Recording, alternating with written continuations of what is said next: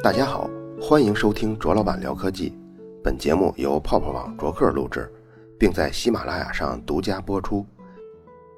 一八九一年，也就是合同撕毁了三个月以后，特斯拉也感觉需要做点什么突破了。那么就继续走之前的成功模式吧。你看，现在我手里已经有了高频交流发电机、变压器和那个新的电灯，看看有没有机会把这些成果成套的卖出去。于是特斯拉继续申请参加这一年春天的美国电气工程师大会。上次他讲了多项发电机，结果不到一年，西屋电器就以二十万美元的价格买走了。这次再讲点什么吧，说不准又是一桩买卖。这个时候，特斯拉已经跟。美国电气工程师大会的主席已经熟识了，他要要求在会上做一个演讲，不是什么难事儿，主席也就帮他安排好了。这次演讲前，他不但得把要说的东西在美国注册专利，同时还得在英法德比利时这四个国家也得注册专利。五月二十号晚上，演讲开始了，与其说是演讲，不如说是表演。先说了一些关于他所理解的电磁波在以太中传播的理解。又阐述了静电现象是被以太挤压的结果，然后呢，就开始展示新的照明方案。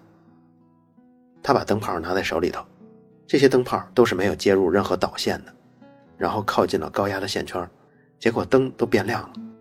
在场很多人跟看魔术一样看着。接着，他在两个巨大的芯板之间挥动手中的盖斯勒管，结果灯管也发光了。这个效果看上去就有点像《星球大战》里那个激光剑那么神奇。在两个芯板间接上了高频发电机以后，两个芯板之间就形成了高频的电场。实际上，这些内容对于高中物理学生来说也已经可以解释了。但是在一百二十年前，大家看到这些以后，第一个印象就是：我操，照明系统看来已经可以不用导线了。之前咱们提到过，各种工程中。导线占的成本是非常可观的，所以特斯拉就希望借助这一点来吸引大批的投资者购买专利。之后，特斯拉又演示了一个看着非常非常危险的实验。他手举着两个铜球，一只手靠近震荡变压器，这个时候高频的电流就穿过他的全身，就在身上的衣服还不时地闪出电火花，另一只手上的铜球也噼噼啪啪地打出蓝色的火光来。这两个铜球间大约有二十五万伏特左右的电压差，可是他的人却安然无恙，这让在场不少的观众都惊掉了下巴。这次名义上的演讲其实成了科学魔术表演，他不光轰动了《电气评论》这样的学术期刊，连《文学文摘》这样的杂志都大幅的刊登。媒体不止因为这套表演而热烈的评论，更因为他们觉得凭借特斯拉的才华。今后就有可能在输电过程中不使用导线了。这时候的特斯拉在街头巷尾的形象就是美国顶尖的电气发明家，而达到这一步，距离他第一次踏上美国国土只用了六年多的时间！演讲过后两个月，他提交了入籍申请，正式成为了美国国籍。之后，特斯拉希望能让电不通过导线传得更远，所以他在实验室造出的设备。它的功率跟体积都比从前大了好多倍，而传得更远这四个字中就有内容了。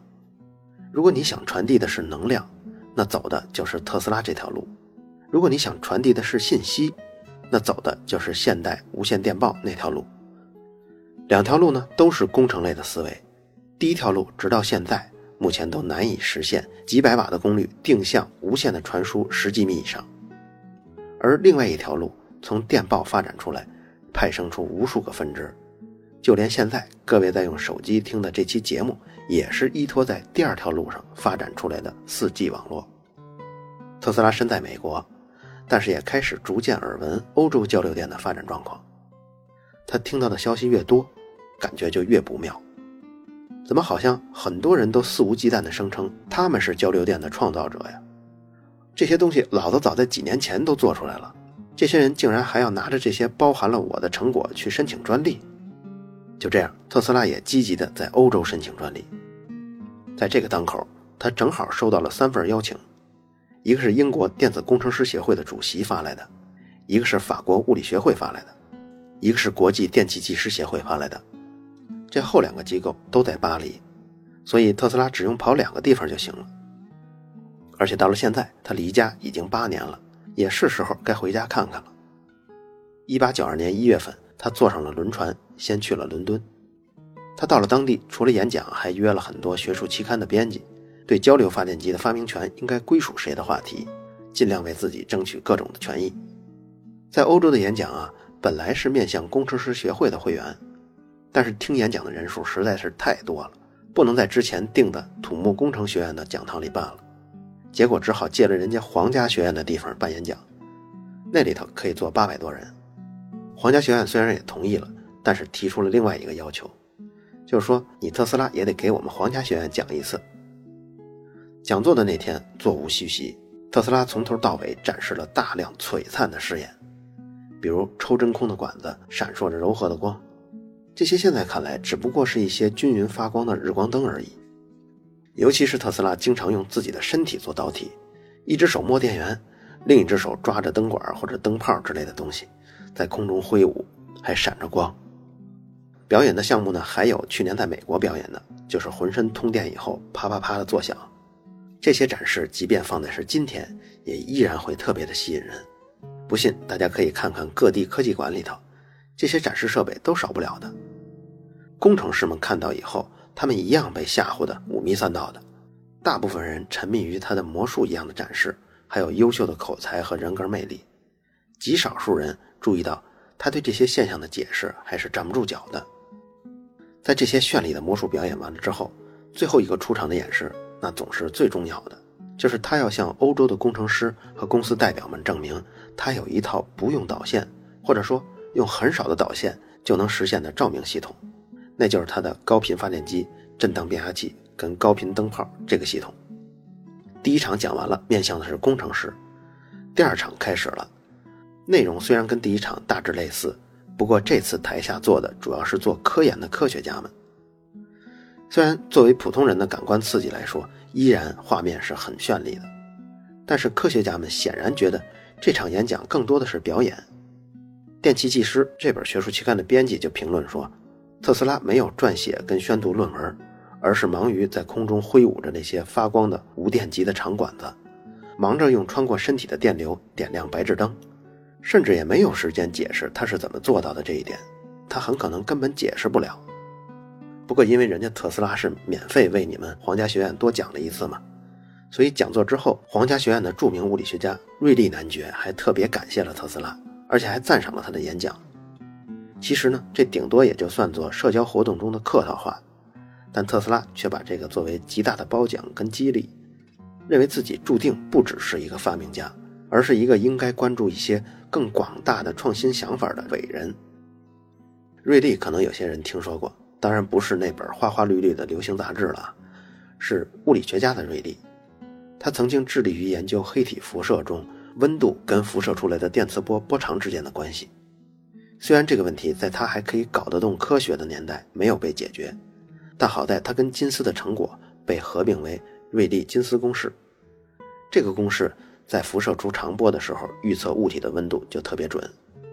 另外还有一个叫维恩公式，它是在辐射出短波的时候对物体温度预测比较准。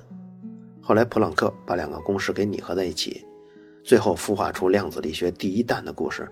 我之前在第一百一十四期《理工科思维看天价鱼》的事件中仔细说过了。瑞利这位名声显赫的物理学家表扬了特斯拉，特斯拉根本没有想到还能有这样大的殊荣。而其实呢，瑞利只是礼貌上的客套。第二场演讲之后，实际上后续参与报道的更多的是跟学术期刊无关的那些小报杂志，因为特斯拉在演讲中确实没有讨论什么科学问题，他所展示的所有现象在当时已经可以用麦克斯韦方程组完美的解释了。伦敦讲完了以后，马上奔赴法国，他在那里也迅速出名，法国街头的报纸全都是特斯拉的精彩实验。在那个年代，最出名的工程师就是特斯拉，肯定没有第二个人能比得上他。演讲刚刚结束，他还没来得及休息，收到了家里的来信，他的妈妈病危了。特斯拉马不停蹄地赶回家，接下来就彻夜守在妈妈床前。可是不久，妈妈就去世了。特斯拉的双亲都去世了，他自己也没有结婚，所以也没有回美国。时间过了两个月，悲痛才渐渐过去。经特斯拉的舅舅介绍，他在当地给大学做了一些演讲，还和一些南斯拉夫的企业达成了一些专利合作。总共在欧洲待了半年的时间，他又乘船回到了纽约。很多传说中都提到了1892年在芝加哥举办的世博会，那是一次特斯拉跟爱因斯坦的对决。其实呢是并不准确的。那个故事具体是这样的：你想世博会嘛，肯定是场馆特别多。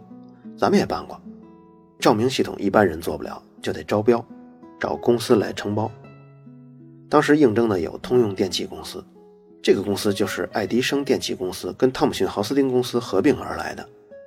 另外一个公司呢，就是西屋电器，曾经特斯拉把多项发电机的专利授权给他们，后来甚至还无条件的抛弃了自己的专利权益。当时还有很多公司都参加投标了。通用公司最初报价是每盏灯十八点五美元。各位可以想一想啊，一点二五美元和一克黄金，所以十八点五美元放在现在就相当于三千八百块钱一盏灯。你看这一盏灯就是顶现在一个高端的 CPU 的价格，但是多家公司都争着报低价。爱迪生公司仗着自己有大量的专利，生产经验丰富，他最终把报价压到了六美元。最初那个一百七十万美元的方案，现在只剩下四十五万美元了。但是最后的最后，西屋电器竟然夺标了，因为他们报出了三十九万美元的低价。其实这个时候，西屋电器的经营状况不是很好，要说破产呢，也就是眼前的事儿。其他公司都没有想到他会赢。可是既然抢到了世博会的照明系统的生意，也就只能硬着头皮上了。其实他们敢把价格报这么低，就是因为。他们打算采用交流供电的方式，所以仅仅在同导线的成本上就能省出十万美元来。通用电气是很不爽的，这么一个大单被抢走了，咽不下这口气。又因为通用电气当时掌握了很多关于灯泡的生产跟销售的渠道，所以就禁止所有这些渠道把灯泡卖给西屋电器。可是这一单要用的灯泡有几万盏之多，西屋电器在资金极其紧张的情况下。勉力凑足了所有的灯泡，虽然这些灯泡的发光效率远不如通用电器的好，不过应付一届世博会是不成问题的。最终，西屋电器把握了这次机会，赚到了这笔钱。和传言中不符的就是，特斯拉虽然跟西屋电器有专利授权的关系，也平时有合作的关系，但是这次对抗是多家公司争夺一个项目的事儿，和爱因斯坦、爱迪生的个人纷争没有太大关系。但因为这么一个大的项目已经可以采用廉价的交流电的方案了，所以从此以后，直流电在美国就成了一个夕阳产业，交流电开始抬头了。第二年，整个施工项目完成，世博会顺利举办。此后，世界各地纷纷上马交流电。再过了三四年，交流电终于成为了主流，而这个时候，距离特斯拉撕毁那份协议已经有八年了。如果没撕的话就好了。因为西屋电器这个企业到现在还健在，不但健在，还是世界五百强。主要产品就是巨型水电站用的发电机，还有一些商用核电站的项目。那个时候世博会万灯齐鸣，都不用展出那些产品，它本身就是一个最壮观的景象了。也就可想而知，在那之前一百年，假如在一个大型的建筑物里头没有照明的死角，那是非常罕见的。从前的工程师为了解决这个问题，就只能从建筑物的采光设计入手。即便到了特斯拉那个年代，在一个大大的展厅中，所有的地方都是亮堂堂的，都是一个比较罕见的事儿。光光走进这样的大厅，就已经是世博会让人耳目一新、眼前一亮最重要的事儿了。我估计这跟咱们现在在周杰伦演唱会看到他利用激光跟邓丽君一起合唱一首歌是一样惊喜的。现在我们去大型的展会，关注的都是什么呢？比如像去车展，或者去看 China Joy。要说去看车，那只是少数人，绝大部分是看车模啊，或者是收 girl。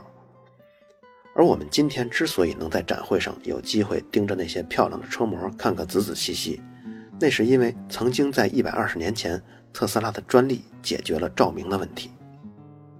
直到今天，游客去了尼亚加拉大瀑布。除了看那个壮丽的自然奇迹之外呢，还会瞻仰一下瀑布旁边的公园里的有一个铜像，那就是特斯拉的像。这个铜像就是为了纪念他发明了交流发电机。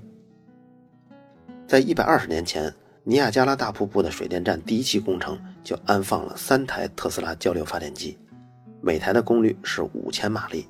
不久之后又增加了十个，直到现在，利用大瀑布发电功率达到了二百四十三万千瓦。在一百二十年前，美国人口在东海岸集中的多一些，然后呢就是五大湖区。根据统计，当时全美有百分之二十的人口生活在尼亚加拉大瀑布周边三百公里的范围之内。距离大瀑布只有三十公里的布法罗还住着二十五万居民。所以早就有商家看中这里的水利资源了。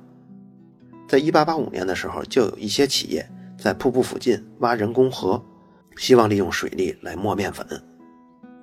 但纽约州政府担心这么乱挖下去，瀑布就会乱套了，于是就颁布了禁令，把大瀑布附近相当大的一片区域划为了保留地。大工业项目要想进入，审批手续是极其严格的。不过早在禁令颁布之前，纽约的金融大佬就已经看中了这片水利丰富的地区。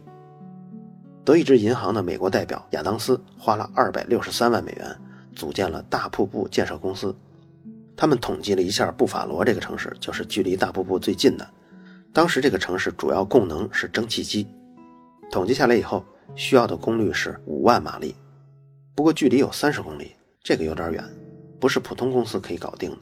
于是，一八九二年，亚当斯发起了招标。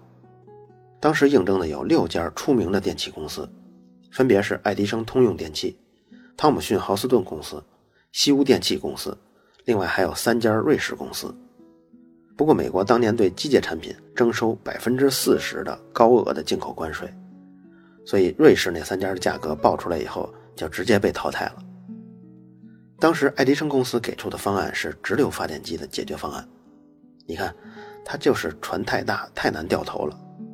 他们上回在芝加哥博览会失败，就是栽在这个直流电动机上。这次这么大的一个发电站项目，还是不能提出一个完整的交流电方案。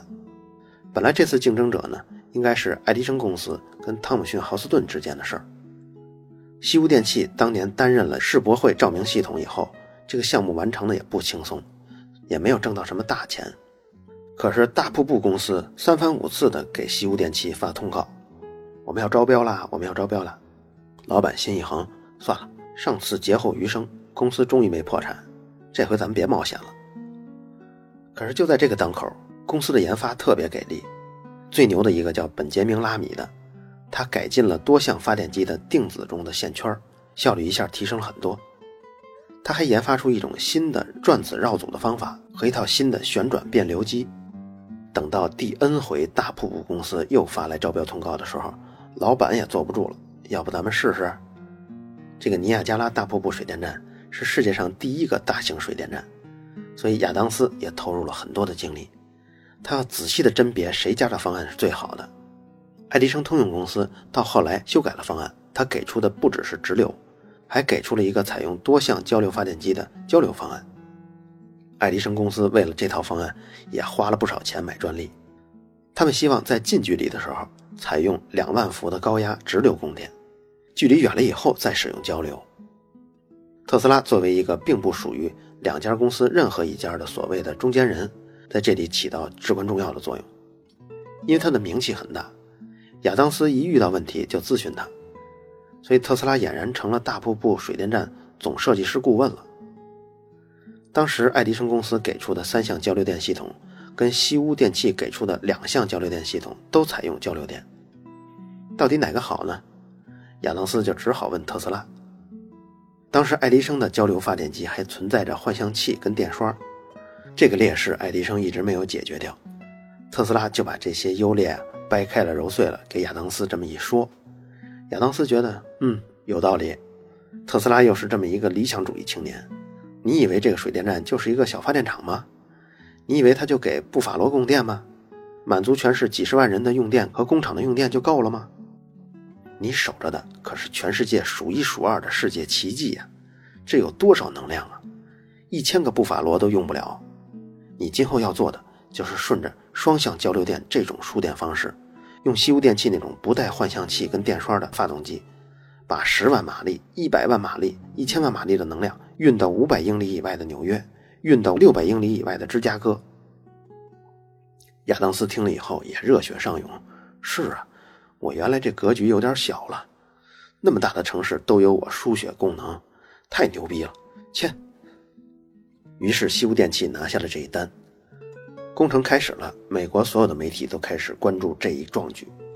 《纽约时报》把尼亚加拉的开发形容是19世纪无可匹敌的工程，说这个宏图大业的故事中最浪漫的部分是这位促成此事的人是如此的人中龙凤，但是他的出身是如此的卑微。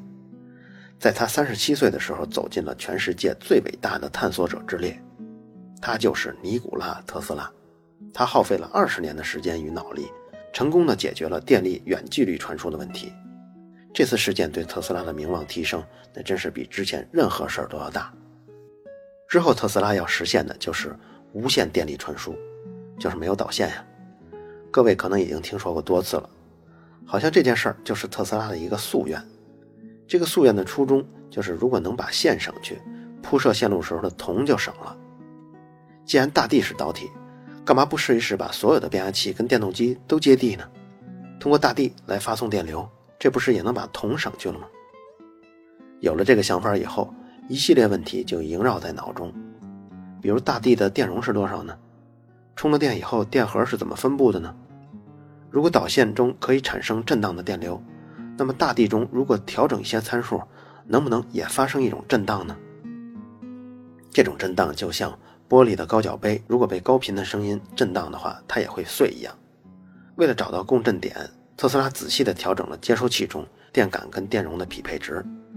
说到这儿，还要补充一句了：在1887年，特斯拉第一次遇见了赫兹的助手比耶克内斯的时候，他就有意识地关注过正统物理学关于电的描述。咱们之前也说过，他因为没有接受过正统的数学训练。所以他基本上没有能力用麦克斯韦方程组分析电现象。